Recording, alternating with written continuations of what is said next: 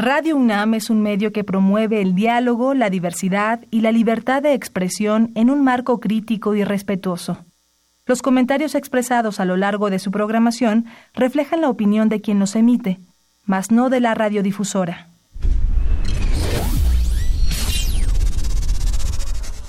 Radio UNAM y la Facultad de Ingeniería presentan Ingeniería en Marcha. Divulgación del conocimiento. Innovaciones tecnológicas. Investigación en ingeniería.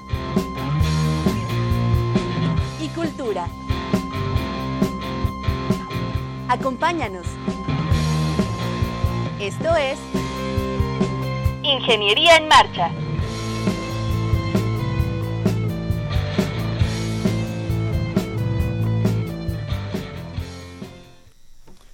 Amigos, muy buenas tardes. Con el gusto de siempre les saludamos en este martes 4 de septiembre de 2018. Estamos iniciando el mes patrio.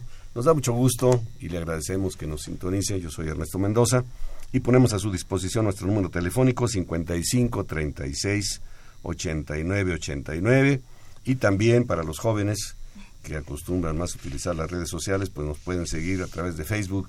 Aquí está a mi lado Sandra Corona. Sandra, ¿cómo nos siguen en Facebook? Nos pueden encontrar como Ingeniería en Marcha. Ingeniería en Marcha. Y también pueden sintonizar el programa a través de... De www.ingenieriaenmarcha, no, enmarcha.unam.mx. Enmarcha.unam.mx. Bueno, ¿qué tenemos para usted el día de hoy? Estaremos hablando de la presencia de la Facultad de Ingeniería de la UNAM en el ámbito internacional. Es una faceta que queremos compartir con usted, que nos está sintonizando, eh, acerca de las oportunidades que brinda tanto a los académicos como a sus alumnos de realizar estancias en el extranjero y cómo estos proyectos y estas eh, estancias generan conocimiento a través de esta participación. Así es que le invitamos a que se quede con nosotros, no se vaya, acompáñenos.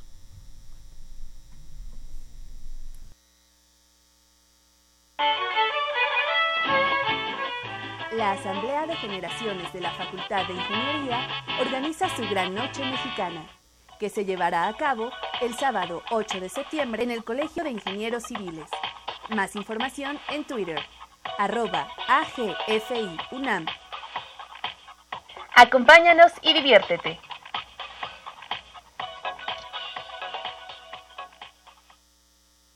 Estás en Ingeniería en Marcha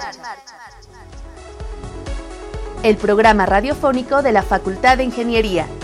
Si deseas escuchar el podcast del día de hoy y los de programas anteriores o descargar el manual de autoconstrucción, entra a nuestra página www.enmarcha.unam.mx.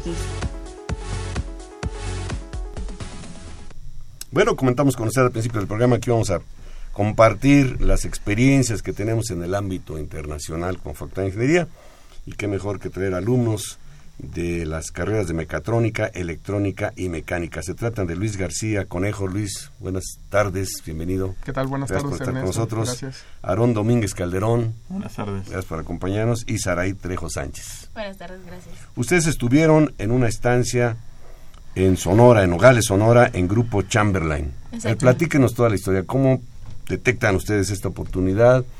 Si pasaron algún proceso de inscripción y cómo llegaron allá y qué estuvieron haciendo. Vamos a empezar con Saraí. Pues en realidad e- ellos fueron a la facultad y pusieron su stand. Ellos nos referimos a Chamberlain, al. Grupo Chamberlain. Al grupo Chamberlain fueron, pusieron su stand. Este, eh, hicimos una entrevista, hici- contestamos un pequeño examen de, de conocimientos básicos. Luego mandamos nuestro CV. Ujú. Fuimos entrevistados vía telefónica por recursos humanos y por quien sería nuestro jefe directo en la empresa. Am, de la parte mecánica, eh, nuestro jefe directo pues era un estadounidense que solo hablaba inglés, entonces pues era parte importante de que teníamos que Fue un requisito que hablaran ustedes inglés. indispensable porque si no no nos íbamos a poder comunicar y, y también porque la presentación final de nuestro proyecto se hizo en Chicago con pues la mayoría de las personas solo solo, solo hablaban inglés se hizo enfrente de la CEO de, de Grupo Chamberlain entonces Eh, pues el, el proceso de reclutamiento fue bastante fácil. Bueno, este, solo eran entrevistas telefónicas. ¿Tienen idea como cuántos alumnos participaron en este proceso? Nos comentaron que eran como más de 20 por parte mecánica, porque somos como, eran dos grupos que llamaron, eran los que iban a ir a mecánica y los que iban a ir a electrónica, electrónica. que era a- Aaron y Rafa. A ver, Saray, tú estudiaste mecatrónica Ajá. y luego, este, bueno, no sé quién de ustedes, Aarón o Luis, estudió electrónica Yo, yo Ah, electrónica.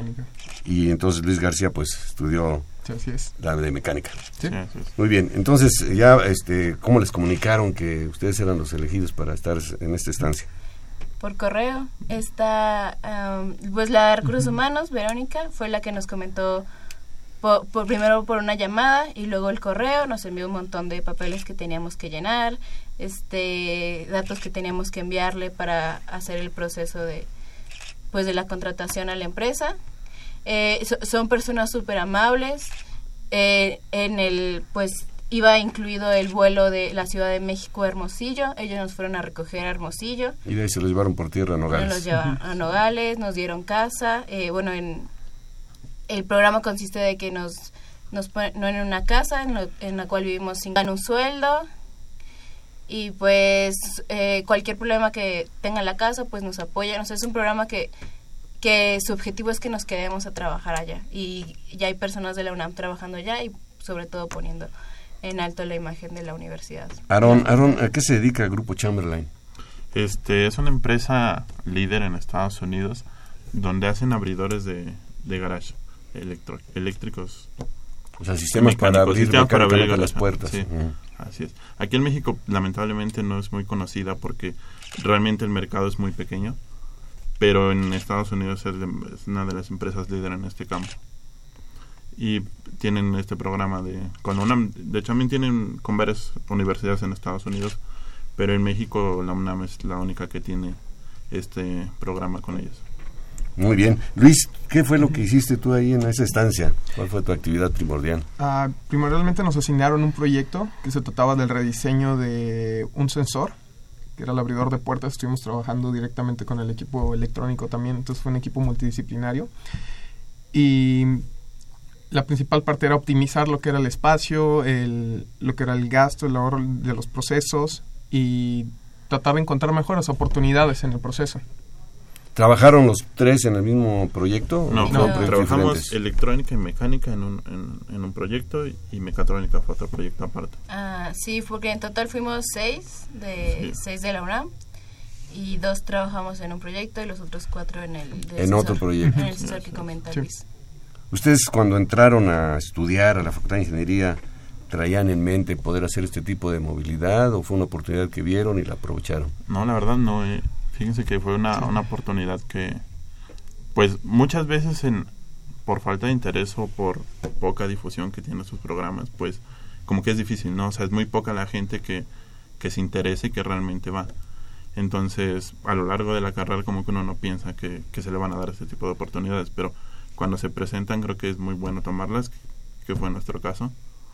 Y creo que fue pues realmente una gran, gran experiencia para, para todos, ¿no? Y, o sea, para los que ya están allá, para tanto los que se fueron, porque no tiene mucho que se fueron otros. ¿Qué ha representado para ustedes el- esta experiencia que duró cinco meses? ¿Me estás diciendo, Saray? Cinco meses. Ujú. ¿Qué, qué ha representado para ustedes?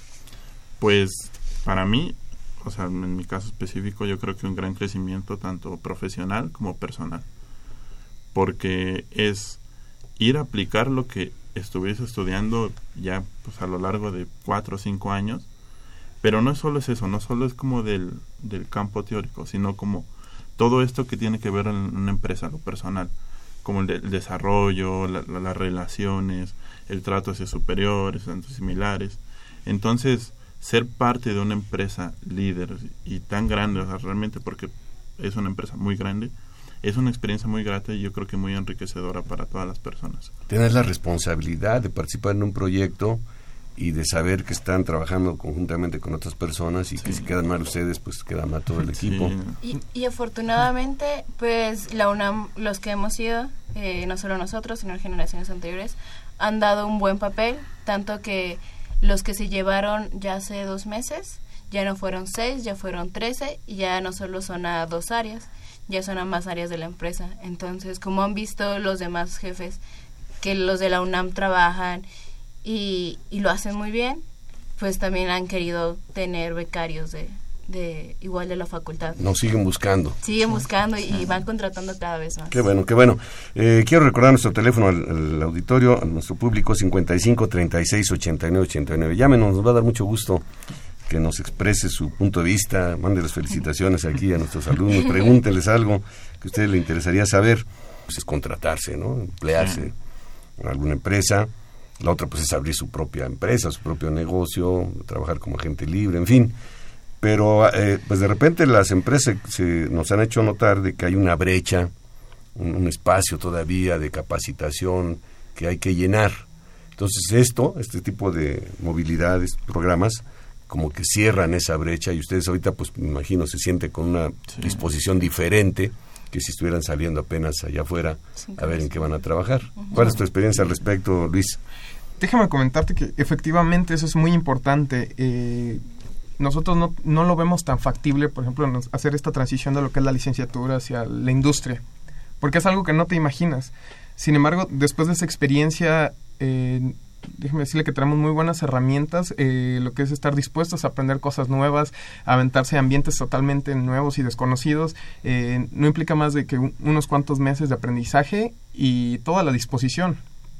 Entonces realmente te deja preparado para cualquier otra cosa y yo estoy seguro que también con mis compañeros estamos listos para cualquier cosa que se nos venga encima. ¿Se encontraron allá con eh, alumnos de otras escuelas, de otras instituciones o solamente fueron de aquí de la UNAM? De la Eh, UNAM, o sea, Principalmente la UNAM, porque nuestro grupo de trabajo era más, am, pues eran los que eran de Sonora y los que eran de la UNAM, que se habían que han contratado ya bien. Eh, pero también la empresa contrata de más universidades y sobre todo que teníamos contacto con muchas personas de, de la sede en Chicago y de las demás sedes de, de Grupo Chamberlain. ¿Se abre alguna posibilidad de contratarse? ¿A ustedes les llamó la atención? ¿Les gustaría trabajar para esta empresa? Sí, en realidad a todos nos ofrecieron la oportunidad de quedarnos trabajando, pero o sea, por alguna u otra razón teníamos que terminar la tesis, todos decidimos primero regresar. Todo Eh, en orden, ¿no? Primero Sí, primero. eh, terminar, terminar, titularnos bien y luego pues ver la oportunidad de regresar. Y De pues, regresar. nos dijeron que las puertas van a seguir abiertas para nosotros. O sea, sí les gustó a ustedes la experiencia, el ambiente, el ambiente en la empresa, el Sí. am- lo que les ofrecen, porque también ahí se da una, sí. pues una dualidad, ¿no? La, la empresa ofrece algo, el que se va a emplear ofrece también la contraparte, y si hay un arreglo, pues entonces se da la Sí. relación laboral. Pero trabajar ahí muy cerca de la frontera, pues también abre otras perspectivas, ¿no? Claro que sí. ¿Qué representó para ustedes el, el idioma como requisito que se los pidieron? Pues Luis, para empezar es, es muy bueno porque, como usted dice, no es lo mismo aprenderlo que realmente practicarlo, hacerlo parte de tu día a día y ocuparlo en el ambiente laboral. Eh, al principio sí hay muchos tecnicismos que uno tiene que familiarizarse, pero conforme pasa el tiempo hasta uno como que empieza a asimilar o- otro tipo de perspectiva. Trabajar con esta gente que fue de Chicago nos trae lo que es otra ética de trabajo, otras dinámicas, entonces es muy enriquecedor. ¿Qué, se comenta entre los eh, alumnos, entre sus compañeros cuando ven este tipo de programas de movilidad y sobre todo que han platicado con ustedes ahora que regresaron seguramente? ¿Qué se comenta ahí, Aarón? Pues realmente al principio hay como mucha incertidumbre, ¿no? Porque, como decimos, estamos todo este tiempo estudiando y es un gran salto, primero, alejarse tanto de la ciudad. O sea, es, es irse a un lugar lejos, vivir completamente solo. Entonces, como que le decía, como que tiene que ver este, esto, este paso de lo profesional y de lo personal. O sea, salir de tu zona de confort, vamos a llamarle, sí. ¿no? Sí, sí, Entonces- sí implica el tomar una decisión. Sí, implica. Y pues realmente, ya cuando regresas aquí, pues ves como, como dice Luis, o sea, un nuevo mundo nuevo, ¿no? Porque el enfoque que tiene la empresa no, no es un enfoque que se encuentre mucho en México. Entonces nosotros estamos más allá en el área de diseño, que es donde realmente somos formados nosotros. ¿Cuál es el enfoque de la empresa, si nos quieres comentar? Que dice que no se ve mucho aquí en México. Pues en nuestra área era mucho hacer diseño, o sea, el diseño. Porque en México, pues somos más un país manufacturero, entonces las oportunidades de diseño son muy pocas, tanto para mecánica, electrónica y mecatrónica. Entonces, que llegue una empresa tan grande y que te ofrezca un programa en el que puedas realmente aplicar conocimientos y que hagas para lo que estuviste estudiando tanto tiempo, pues es muy enriquecedor, muy pues tienes esta realimentación, ¿no? O sea, de saber qué hiciste, de lo que puedes hacer y de lo que eres ya capaz de hacer. A lo mejor descubren ustedes eh, Sí. capacidades que no Que- conocían plenamente. Sí, y como estamos expuestos a muchos retos, pues realmente te obligas, ¿no? A, a realmente sacar lo mejor de ti y entregar lo mejor, porque como dices, no, no está en juego tu nombre, no está en juego el nombre de la UNAM. Tienes que ir a poner en alto el nombre de la UNAM. A ustedes les exigieron, bueno, ya dijeron el requisito del idioma, pero me imagino que también 100% de créditos terminados o no era un requisito Mm. promedio, cosas de ese tipo. No, bueno, Sí son factores, que... o sea, porque realmente puedes aplicar para este programa desde que tienes, me parece que el 70% de créditos, porque tiene la opción de, de validar algunas materias allá. Ah, les cuenta esto, Ajá, pues qué interesante, cuenta, no lo habíamos sí. mencionado, pero qué interesante, a ver, platícanos un poquito de eso. Es decir, en vez de llevar una materia aquí en el salón de clase, Ajá. te cuenta la estancia allá en... Sí, puedes revalidar Morales. algunas materias. Entonces, no es un requisito que tengas el 100% de los créditos. Tampoco debe estar titulado o algo así. Digamos que el requisito primordial, ¿cuál es? Tener la decisión. Tener las ganas. Sí, y, y cuenta mucho la actitud. O sea, igual lo que lo que hacen en las entrevistas, pues es que realmente si te quedas es que te quieras ir a, vivir allá, porque eh, la, la de recursos humanos pues preguntaba muchísimo a eso, que si realmente quisiéramos ir a vivir allá, porque es, es un ámbito diferente, es un pues aquí tenemos la gran ciudad donde tenemos muchísimas cosas y allá es una ciudad muy pequeña, hay tres cines, eh, la, la ciudad se vacía los fines de semana, Se van al otro lado. se ¿qué van al pasa? otro lado, se van a. Hermosillo. Entonces, estés dispuesto a buscar algo nuevo. Entonces, eh, no sé qué tanto haya influido, pero cuando la, la, la de recursos humanos me preguntó que, que si yo quería irme, si, si era dejar mi familia aquí, todo lo que yo conocía y así, y pues mi novio, o sea, era, él me dijo, ¿qué pasa si, si te eligen? ¿Habría algún problema con el novio? Y le dije, pues yo siempre he dicho, y es una frase que me gusta mucho, ¿cuándo fue la última vez que hiciste algo por primera vez? Entonces, es un tren que, que irme a vivir sola a Nogales era una vez en la vida y hay que tomarlo. Y se pasó rápido, ya estás aquí con una experiencia enriquecedora. Sí, y me divertí mucho, la gente muy amable, los de planta súper amables, nuestros compañeros súper amables, los de la cafetería muy amables, entonces es... es- Todo se vio muy bien. Yo les platicaba de los requisitos porque, bueno, lamentablemente pues no se puede hacer este tipo de, de programas para el- la totalidad de los alumnos. Ya hemos comentado aquí que la Facultad de Ingeniería tiene el orden de 13, 14 mil alumnos, imagínense. Y que siempre el tener buen promedio, el irregular y, ten- y- y hablar el inglés y cosas de ese tipo, la actitud que dice Saraí, pues va, va a influir para ser seleccionado. En esas circunstancias, lo he comentado con mis alumnos, ni se preocupen si van a encontrar trabajo, si no lo encuentran, ustedes van a ser capaces de generarlo inclusive.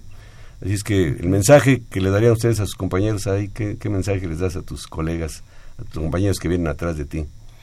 Pues que igual y si el folleto dice que igual y no cumples todos los requisitos, que lo intentes. Igual y les gusta cómo tú trabajas, tu, tu forma de pensar y te contratan. Entonces siempre es, es buscar algo nuevo, buscar algo diferente. Y, es, y eso es lo que te va a hacer ser diferente que alguien y, y conseguir el trabajo que tú quieres. Luis, ¿qué, qué quieres resaltar de, de esta experiencia y qué mensaje les das a los jóvenes que están iniciando sus estudios, por ejemplo? Que se avienten a hacer cosas nuevas y que no tengan miedo, que realmente siempre somos capaces. preparación, ustedes lo dejaron entrever en su charla, pues estamos bien preparados. Estamos bien preparados, a veces nos falta creérnosla y salir allá afuera y demostrarlo.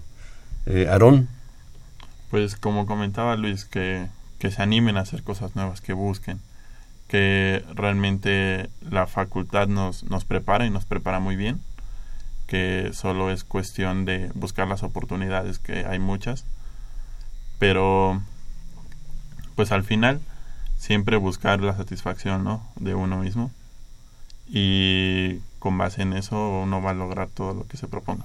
ustedes ya terminaron sus estudios, 100% de créditos. 100% Están en de la- créditos. todos se van a titular por el esquema de tesis. Eh, nosotros dos sí. Eh, Yo, pues también la empresa te da la oportunidad de titularte por experiencia laboral. Entonces yo creo voy a aprovechar esa, esa vía. Si eso lo comentamos con nuestro público, en este momento la Facultad de Ingeniería ofrece 10 opciones para, para titularse. Una de ellas es la tesis, la tradicional tesis, este documento escrito, muy formal, la tesina, pero hay experiencia profesional, servicio social, profundización de conocimientos, estudios de posgrado, etcétera, etcétera, etcétera. También es una, una cuestión que pues, nos interesa difundir, que el público conozca lo que se hace en la Facultad de Ingeniería. Eh, dice, un momento, es una, una facultad masiva, pero se hacen esfuerzos muy importantes para que los alumnos se capaciten durante y posteriormente a sus estudios. Por ejemplo, yo siento que es importante que entres a una sociedad estudiantil, eh, o sea, en, las clases, pero la oportunidad que es entrar a un grupo, eh, desarrollar un proyecto con tus amigos y que puedas irte a otra parte. Eh, yo estuve en Fórmula SAE, que eso me dio la oportunidad de, irme a Austria y a Italia a competir con, con un coche que hicimos. Y justo eso también fue lo que me dio la diferencia para que Chamberlain pusiera, dijera, ah, e-, ella fue, hizo un coche, ella sabe trabajar, ella puede liderar un grupo, entonces podríamos contratar. Ya llevas un plus sobre los demás. ¿Algún comentario final? Sí, y lo mismo igual acercarse a asociaciones e incluso también a, a los institutos que también siempre están buscando gente con quien trabajar y que realmente todos estos proyectos te pueden ayudar a crecer más como profesionista y a darte otra visión. Muy bien. Pues muchas gracias, es un placer tenerlos aquí, a Luis García Conejo, Aarón Domínguez Calderón y Saray Trejo Sánchez, quienes participaron en un, una estancia en Grupo Chamberlain en Nogales, Sonora. Enhorabuena y felicidades. Muchas gracias.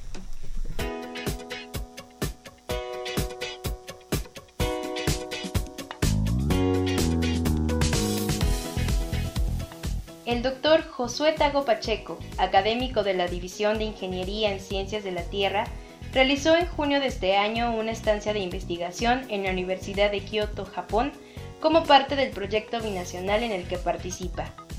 Se trata de una iniciativa entre la UNAM y las instituciones de educación superior que integran la Agencia Japonesa de Cooperación Internacional, JICA, para llevar a cabo investigaciones con atención a temas de relevancia global. Este proyecto lo que busca analizar y evaluar el riesgo asociado a grandes terremotos y tsunamis. Y mi estancia en Japón fue para eh, hacer modelos matemáticos que nos permitan hacer estimaciones del acoplamiento tectónico justamente en la brecha de Guerrero. Tanto el doctor Tago como todos los que han sido parte de una estancia en el extranjero saben que participar en este tipo de experiencias de movilidad representa no solo una oportunidad de enriquecimiento profesional, sino cultural.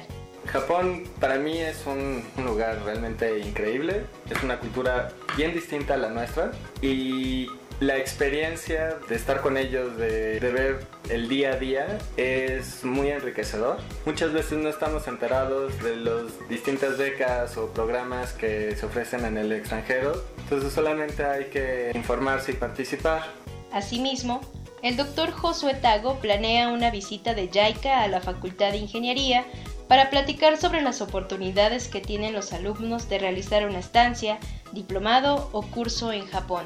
Espero que dentro de poco, seguramente este semestre, van a venir personas de JICA que además van a estar acompañados por ex, becarios para que nos platiquen sobre cada uno de los programas, las experiencias que tuvieron, qué fue lo que aprendieron. Una vez que lo organice, pondré la publicidad en distintos lugares para que toda la comunidad de la facultad esté, esté informada. De nuevo los invito a, que apliquen no solamente a programas en Japón, sino a cualquier otra parte del mundo. Estoy seguro que además de ser una experiencia académica enriquecedora, lo va a ser también personal. Información de Diana Vaca para Ingeniería en Marcha, Elizabeth Avilés Alguera.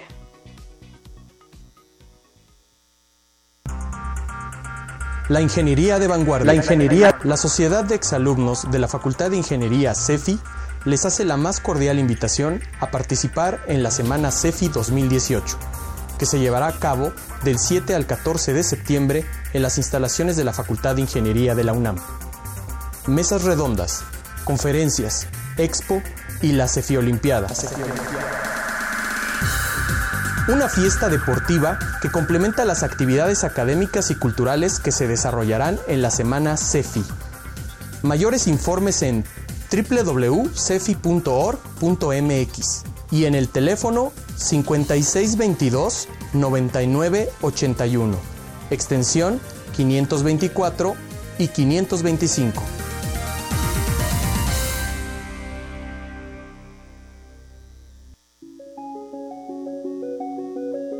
La movilidad en la Facultad de Ingeniería se da a nivel nacional y a otros países, con un mayor interés por la internacional. La publicación del reglamento del programa de movilidad en la facultad es a partir del 2002, con un registro de 3 a 5 alumnos principalmente de ingeniería civil, a universidades de Estados Unidos y Canadá. Para el año 2003 se logró que se agregaran ingeniería mecánica, industrial y en telecomunicaciones, en 2007, cuando la UNAM se incorporó a la red Magallanes, se apoyaron los convenios específicos abiertos, principalmente para ingeniería y arquitectura, dando paso a la movilidad hacia Europa, en Alemania, España e Italia principalmente, con un registro de 15 alumnos realizando movilidad en distintos programas. La movilidad internacional a nivel licenciatura tuvo un gran impulso en 2010, con la apertura de convocatorias que se respaldan por convenios generales, es decir, abiertas a todas las carreras de la UNAM. Y los destinos fueron diversificándose. Para 2011, la Facultad de Ingeniería cuenta con alumnos en América del Norte y América Latina, nuevos países en Europa como República Checa, Francia, Países Bajos y recientemente en Asia, cuyas universidades han mostrado amplio interés en carreras de ingeniería y tecnología. Para 2017 se alcanzó una movilidad de 127 alumnos.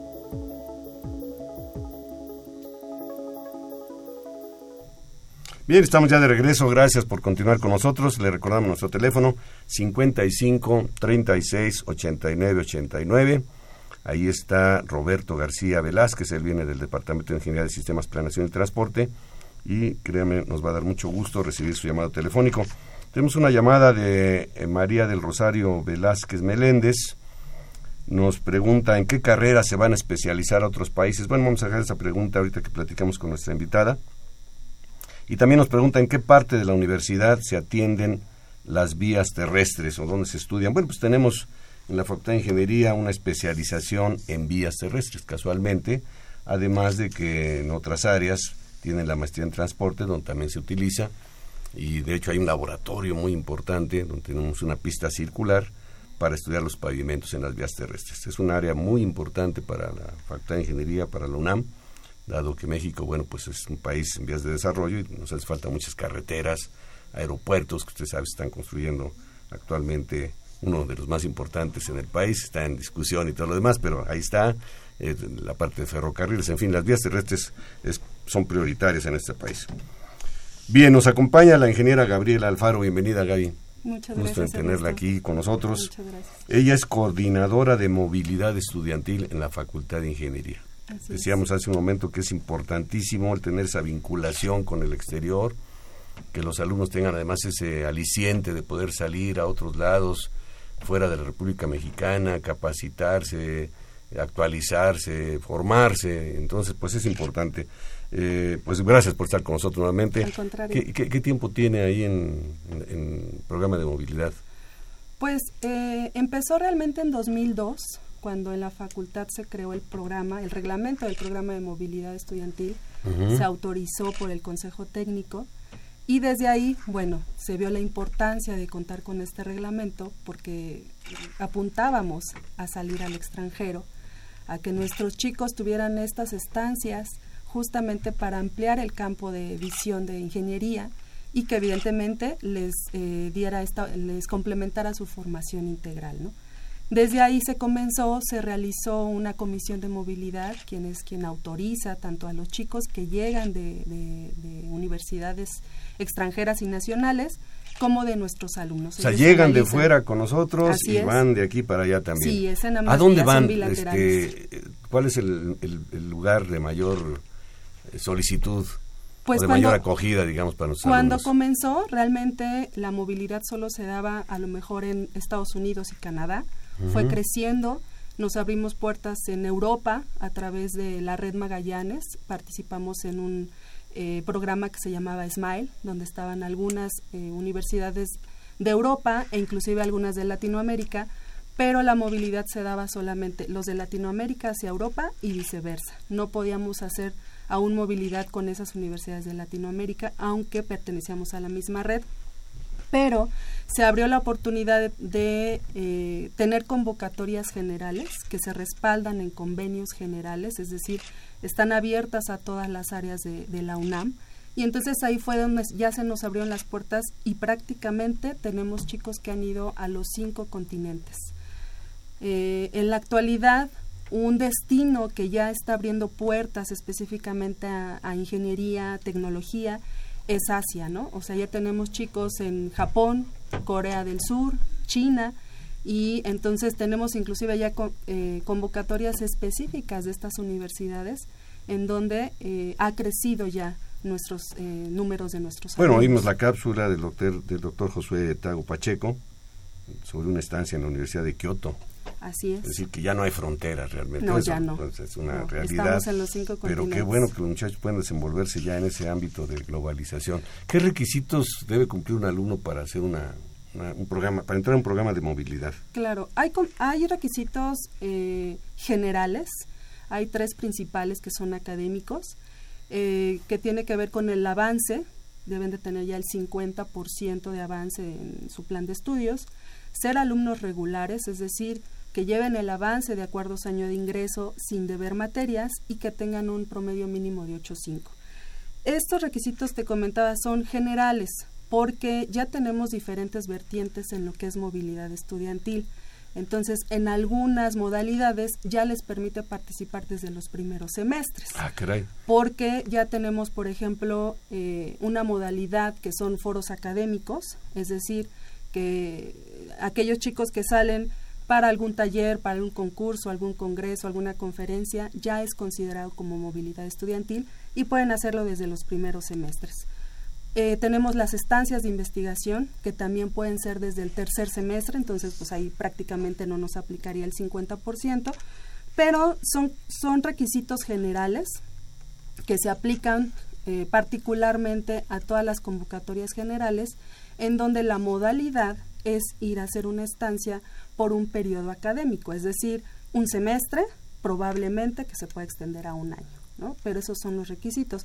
Hay uno adicional que dependerá del destino del chico eh, y este tiene que ver con el idioma. Necesitan tener una certificación del idioma en el cual vayan a cursar las asignaturas.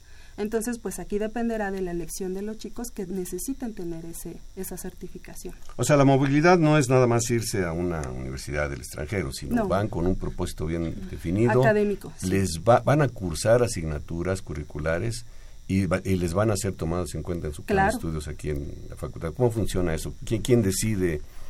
si se autorizan esas materias o el alumno las elige libremente. Sí, el primer acercamiento evidentemente es con el Departamento de Movilidad para verificar que cumplen requisitos para participar en determinada convocatoria.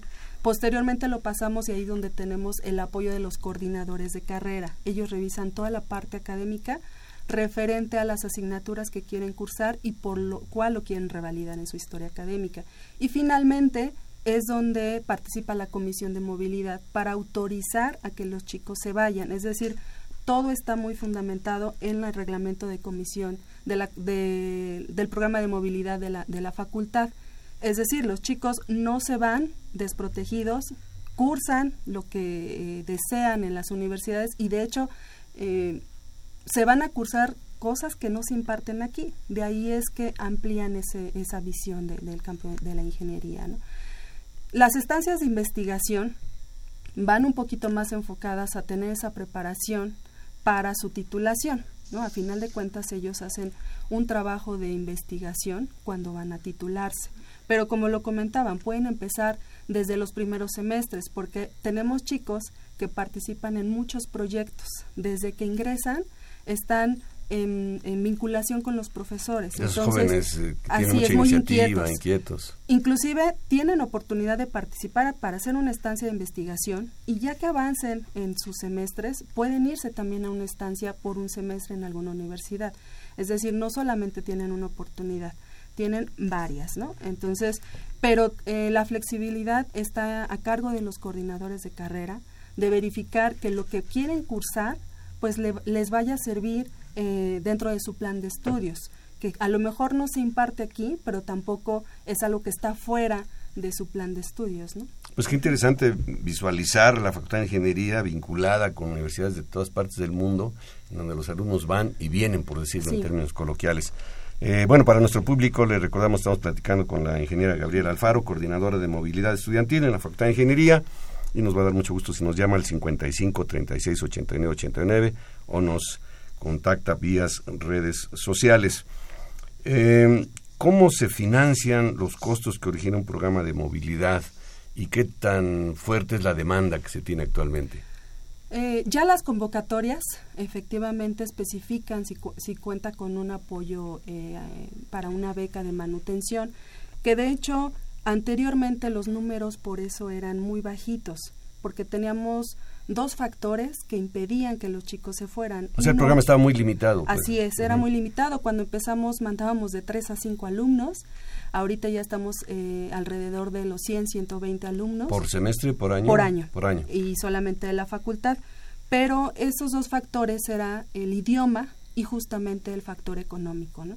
Entonces, ahorita ya las convocatorias especifican si tienen un apoyo económico. Puede ser una beca completa, puede ser un apoyo que a lo mejor sea para el boleto de avión, pero el darle este apoyo a los chicos hace que ya eh, se les impulse a irse, porque anteriormente pues eh, sí, a lo mejor era un programa elitista en el que pues el que tenía se, se iba. Ahorita ya tenemos esa oportunidad porque la Dirección General de Cooperación ha trabajado de la mano con Fundación UNAM para conseguir estos patrocinadores externos que den apoyos a los diferentes a las diferentes modalidades de, movilidad, ¿no? Para todas hay, apoyo y eh, en ocasiones se ocupan lo que son los em, este, hay, eh, no se dan becas completas con la finalidad de que más chicos se vayan. ¿No? Para apoyar a más personas. Sí, se da eh, una beca que va en función de la región a la que vayan, porque evidentemente hay regiones que son más costosas. Entonces, el dar una beca, digamos, eh, de la misma cantidad a todos los alumnos, pues va limitando a que se puedan becar a más alumnos. Entonces, los chicos pueden llegar a cancelar por esa situación. Entonces, el hecho de que ya tengamos becas económicas, sí definitivamente ha hecho que los números crezcan. Ahora, estos números han crecido por esto, pero ahora lo que ya nos está limitando es tener menos lugares. O sea, los lugares, eh, como lo decía, son por convenios generales. Ahorita ya estamos trabajando en la facultad para crear las, los convenios específicos con la finalidad de tener ya más lugares y que más alumnos se puedan ir. Porque te decía, ya estamos a lo mejor en 120 alumnos que se van, pero las solicitudes que atendemos estamos cerca de los 400. Entonces ya los chicos, pues ya no tenemos más lugares para mandarlos. Entonces sí es muy gratificante saber que tenemos más, chicos, claro. sí tenemos más interés, pero por el otro lado eh, sí tenemos que eh, doblar esfuerzos para conseguir más lugares. ¿Eso implica que suscribir convenios con las universidades, con más universidades, ampliarlo? No, inclusive con las mismas universidades que ya tenemos, pero que sean solo para, para la Facultad de Ingeniería. Y que entonces estos chicos que tienen este interés específicamente a la facultad, eh, podamos hacer esos convenios con estas universidades. Puede ser que exista un convenio general o que no lo exista. Y tenemos ya acercamiento de algunas facultades, de algunas universidades que se acercan entonces se les atienden las diferentes áreas académicas y entonces ahí es donde también trabajamos con la coordinación de vinculación, porque ellos son los que se encargan de revisar la parte de los convenios. Bueno, hemos hablado hasta ahorita de los que se van, pero el programa también contempla a los que llegan a los nuestra facultad. ¿Cómo, andamos ahí?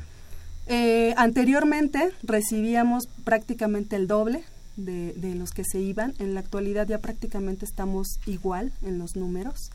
Eh, porque eh, justamente los trabajos que se hicieron aquí en la UNAM hicieron que ya se emparejaran estos números.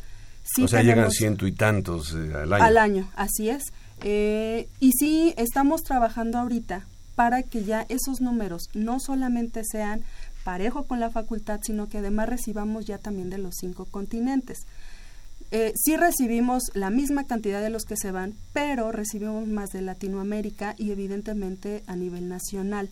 Sí tenemos eh, estudiantes que llegan de Alemania, de Francia, pero son menos, ¿no? Entonces... Yo creo que ahí el idioma es un... Así es, eh, a eso es a lo que iba. Eh, se está trabajando, no solo en la facultad, porque ya es un interés que viene desde Rectoría, de que en las facultades se impartan asignaturas en inglés. En inglés, sí. Ya estamos trabajando en eso con los coordinadores para que podamos ofertar esas clases en inglés, las mismas que están en los planes de estudio, para atraer más a chicos de Europa, eh, sí tenemos eh, a nivel UNAM, todavía en la facultad, a lo mejor no se ha dado, también de Asia, pero entonces aquí en la facultad estamos en la tarea de ya ofertar asignaturas en inglés para que también, como nosotros estamos en los cinco continentes, pues de igual forma recibamos de esos Sí, yo platiqué por ahí con un alumno que se fue, no me acuerdo si a Alemania, algún otro lugar, le digo, ¿y cómo te la arreglaste con el idioma? No, es que las clases están en inglés. Así es. Y aquí pues nosotros tenemos alguna que otra, porque he visto en los programas de estudio, que les ponen un asterisco a la asignatura, dicen parte del curso se dará en inglés, parte del curso. Sí, aquí ya esta propuesta es que la asignatura completa, todo el programa de la asignatura sea impartida en inglés. Y entonces vamos a tener más este más alumnos de otros lados. Así es. Ahora, ¿qué beneficio trae esto, Gaby? De, que vayan alumnos nuestros, que vengan alumnos de otras latitudes. Justamente es eh, hacer que esos lazos de cooperación eh, se incrementen, se hagan más fuertes porque nos ha tocado chicos que dicen, oye, ¿sabes qué? Que yo me fui, pero conocí entre mi grupo que quieren venir, ¿cómo le hacen? Ah, bueno, pues ya los orientamos y viceversa, ¿no? Entonces también los chicos van, conversan en sus, en sus universidades y de ahí es donde nace el interés de las universidades para crear esos vínculos de cooperación. Igualmente, eh, con los académicos cuando van a esas universidades y justamente, por ejemplo, el programa de métodos de investigación, nos hemos eh, dado a la tarea de que los académicos, eh, en compañía de los coordinadores de carrera, estos vínculos que tienen los profesores que salen al extranjero hagan que puedan hacer esta estancia de investigación este, con algún contacto que ellos tienen.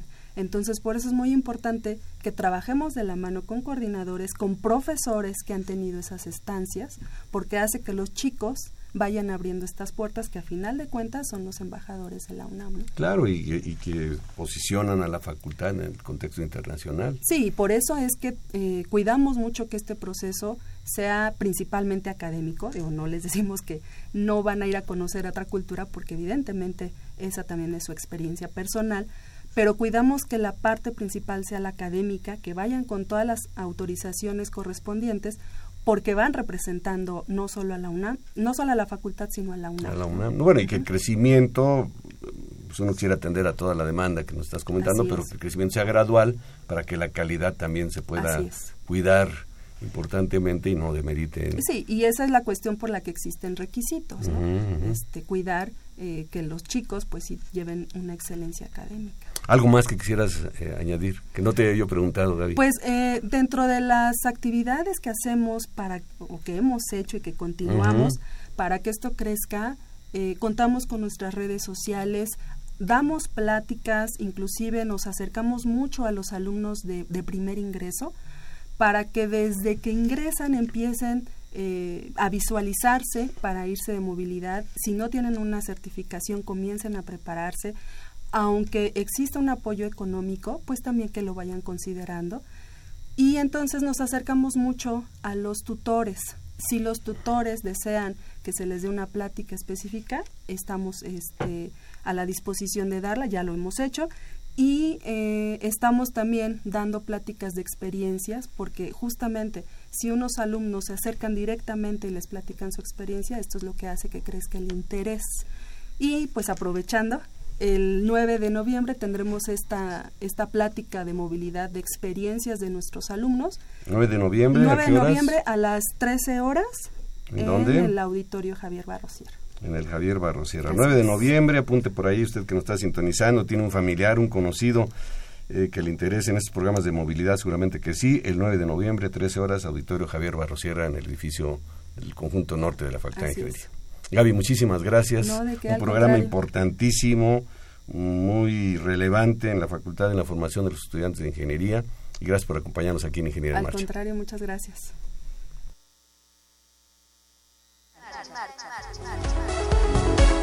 El programa radiofónico de la Facultad de Ingeniería.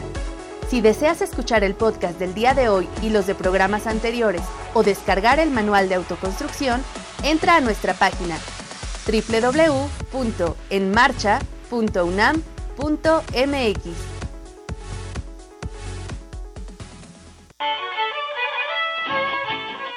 La Asamblea de Generaciones de la Facultad de Ingeniería organiza su Gran Noche Mexicana, que se llevará a cabo el sábado 8 de septiembre en el Colegio de Ingenieros Civiles. Más información en Twitter, arroba. Acompáñanos y diviértete.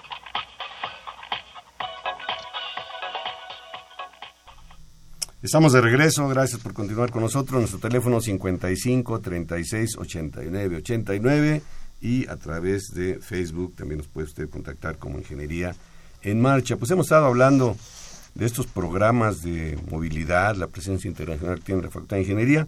Y nos acompaña ahora Ernesto Reynoso Reyes. Ernesto, bienvenido, Tocayo. Hola, eh, muy buenos días. Ernesto es estudiante de maestría en Ingeniería Mecánica, pero está en Juriquilla.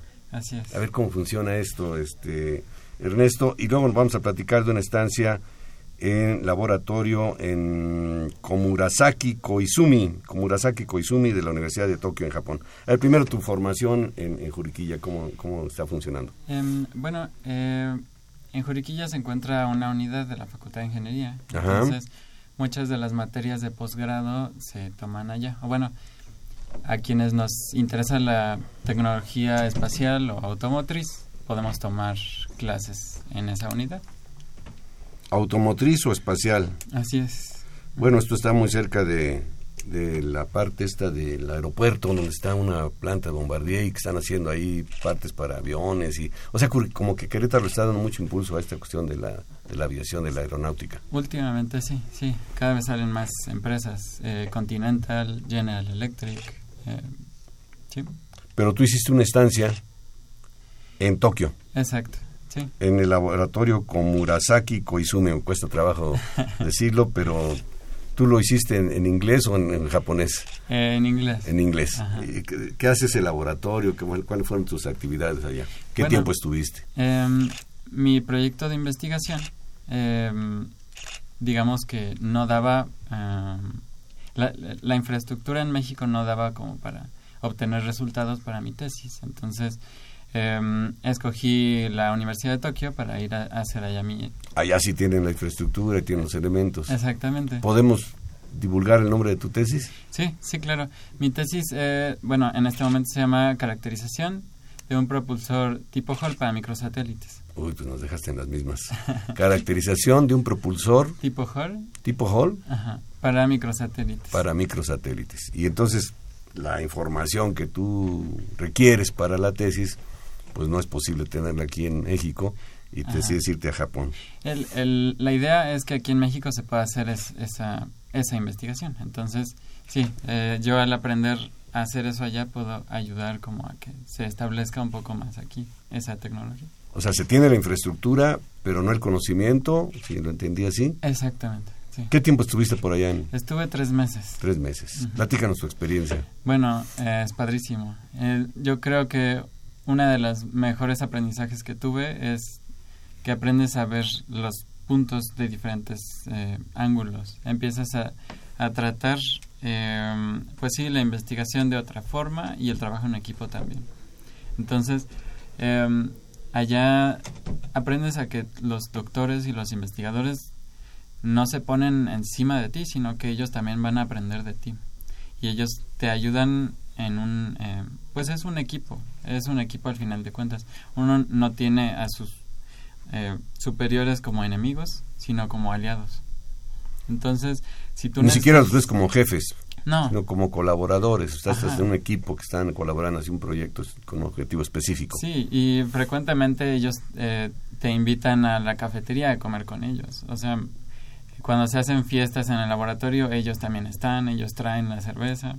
Entonces, al final es, es un trabajo en equipo muy, muy bonito. O sea, no hay rangos, vamos a decirlo, ¿no? No hay, no hay rangos que te puedan como marcar una barrera de, de superior y si le preguntas se vaya a molestar y no sé qué.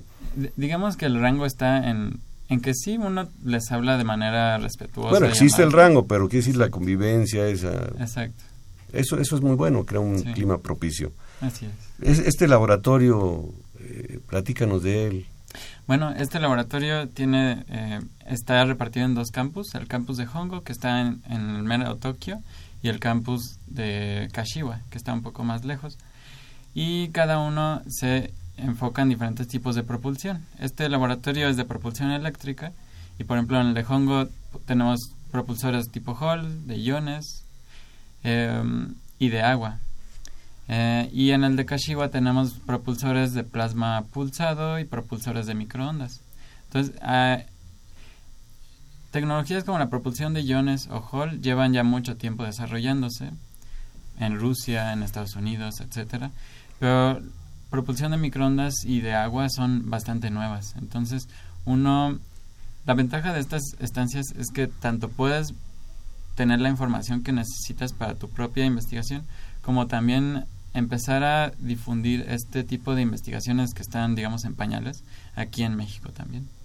¿Cómo va a revolucionar el mundo de la eh, automotriz y espacial este tipo de, de propulsiones? Mm, bueno, eh, por ejemplo, en el caso del propulsor en el que yo estoy trabajando, en el Hall, eh, este propulsor, propulsor ayuda a que con muy poca cantidad de combustible en el espacio puedas tener misiones espaciales de 8 o 9 meses. ¿Qué tipo de combustible es? Es xenón, es un gas noble.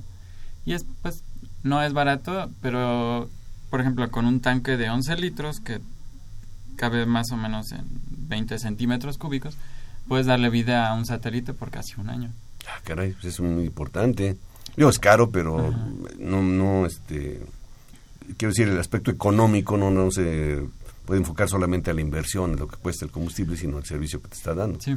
Y aquí lo que buscamos es que en lugar de importar un propulsor de Italia de 500 mil dólares, se pueda construir uno aquí por 20 mil. Muy bien. Bueno, para nuestro público, si nos acaba usted de sintonizar, en Ingeniería en Marcha, estamos, hemos estado hablando de la presencia internacional de la Facultad de Ingeniería y las oportunidades que brinda a sus académicos y a sus estudiantes de realizar estancias en el extranjero. Y eh, estamos platicando ahorita con Ernesto Reynoso Reyes, estudiante de maestría en Ingeniería Mecánica, quien hizo una estancia en un laboratorio en la Universidad de Tokio, en Japón. Nuestro teléfono 55 36 89 89. Pues una pregunta eh, eh, obligada es ¿por qué Japón? O sea, si hablamos de, de cohetes y naves espaciales, bueno, en lo que yo sé, pues es Estados Unidos, es Rusia. Tú mismo lo acabas de mencionar hace un momentito. ¿Por qué, cómo, ¿Cómo fue que fijaste tus ojos en Japón? Bueno, mi principal eh, opción era el MIT. Eh. Mi tutor tiene un, bueno, un amigo suyo es el director del laboratorio de propulsión del MIT, pero apenas acababan de seleccionar ese laboratorio para hacer experimentos de la NASA y andaban súper ocupados. Entonces no me pudo dar chance. No podían eh, este, alojarte de momento. Exacto. Entonces, pues busqué qué, la- qué universidades tienen laboratorios de propulsión con este tipo de propulsores y empecé a mandar correos. Y entonces, me, eh, justo mi, em, me contestaron de varias universidades.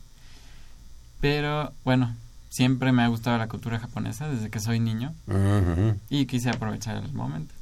¿Cómo fue que te apoyó la Facultad de Ingeniería? Em, bueno, yo busqué una, eh, pues sí, una beca. Ah, busqué tanto por CONACIT como por el posgrado de ingeniería. Mi tutor, eh, pues vimos el, digamos, la infraestructura que cuenta este, esta universidad y vimos que era muy buena para los alcances que tenía mi tesis. En este caso fuiste tú solo, un Sí. programa de investigación, pero ve- ves potencial para que vayan muchos más investigadores. Claro que sí, sí. Este, mm, el, el- ellos eh, les dan mucho apoyo a los mexicanos. Ellos eh, les caen muy bien. Entonces, si uno tiene muchas ganas, ah, es, eso es otra cosa. Mucha gente no se atreve porque dice, no, Japón va a ser lo más complicado de mi vida. Pero lo padre del, de Japón es que ellos no te castigan por ser ignorante, sino por ser flojo. Entonces, si tú eres ignorante, pero les preguntas, oye, ¿y cómo funciona esto? Oye, ¿y cómo Te funciona enseñan a hacerlo. Ellos te enseñan y se van a quedar apoyándote hasta que tú entiendas. Ellos, sí, ellos están, digamos, educados, acostumbrados a dar ayuda. Entonces, si uno llega a pedir ayuda, te la van a dar. Lo que no toleran es la flojera. Exacto. sí. La informalidad, la impuntualidad, cosas de ese tipo. ¿no? Em, bueno, im- impuntualidad no tanto. Se Eh, habla mucho de la puntualidad japonesa. Ajá. Yo, yo creo que eso es más en ámbitos un poco más de negocios o a lo mejor de oficinas. No en el ámbito académico. En el ámbito académico, no. Entonces, con que tú, eh, digamos, tengas, eh, obtengas buenos resultados y los entregues, eh, eh, ellos están pues contentos con ello.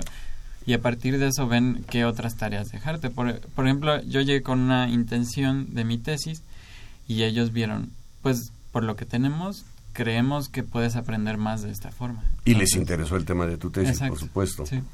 Eh, ellos se quedan con algún, ¿cómo poder llamarle? Parte del conocimiento que se generó. Sí, sí. eh, por ejemplo, ellos me enseñaron a hacer, eh, digamos, la calibración del sistema de medición de empuje del propulsor Y me enseñaron a usar un programa que es para automatización. Entonces, yo pude diseñar un programa para automatizar la calibración. Entonces, nada, más picabas un botón y se hacía toda la calibración.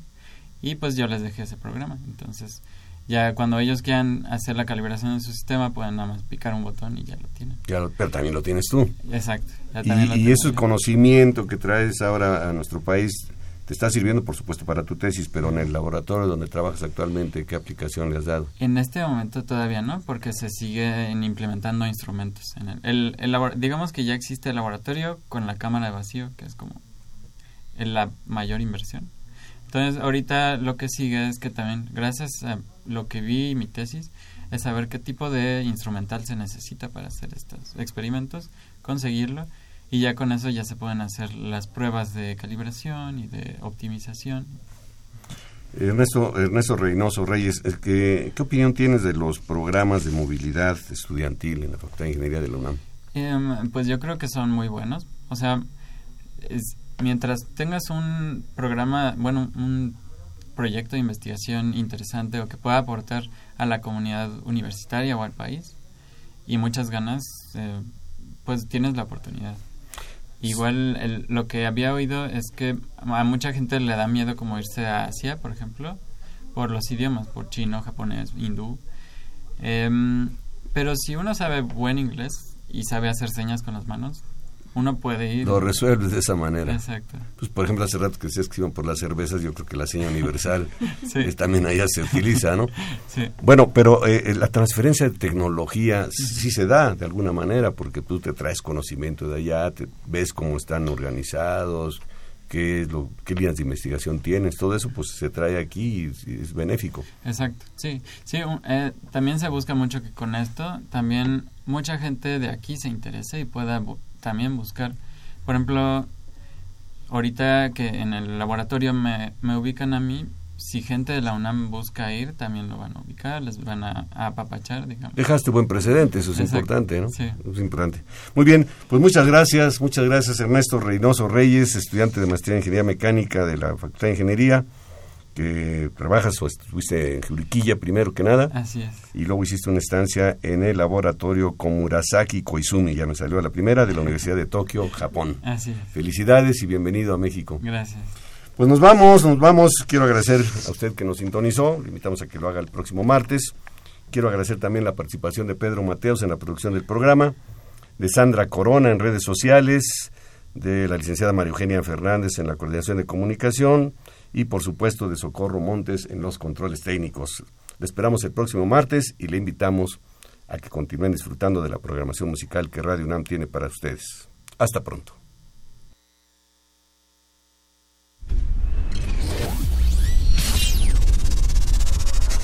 Radio UNAM y la Facultad de Ingeniería presentaron Ingeniería en Marcha. Divulgación del conocimiento. Innovaciones tecnológicas. Investigación en ingeniería y cultura. Ingeniería en Marcha.